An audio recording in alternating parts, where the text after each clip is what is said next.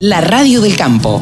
La mejor información del agro con la mejor música las 24 horas. Previo a las elecciones, ¿cómo estás? ¿Cómo te sentís y cómo te preparas? Últimas horas. Bien, con mucho entusiasmo. Cuando vengo a un lugar como este, me voy con las pilas cargadas porque acá está el futuro. Esta es, la Argentina que queremos.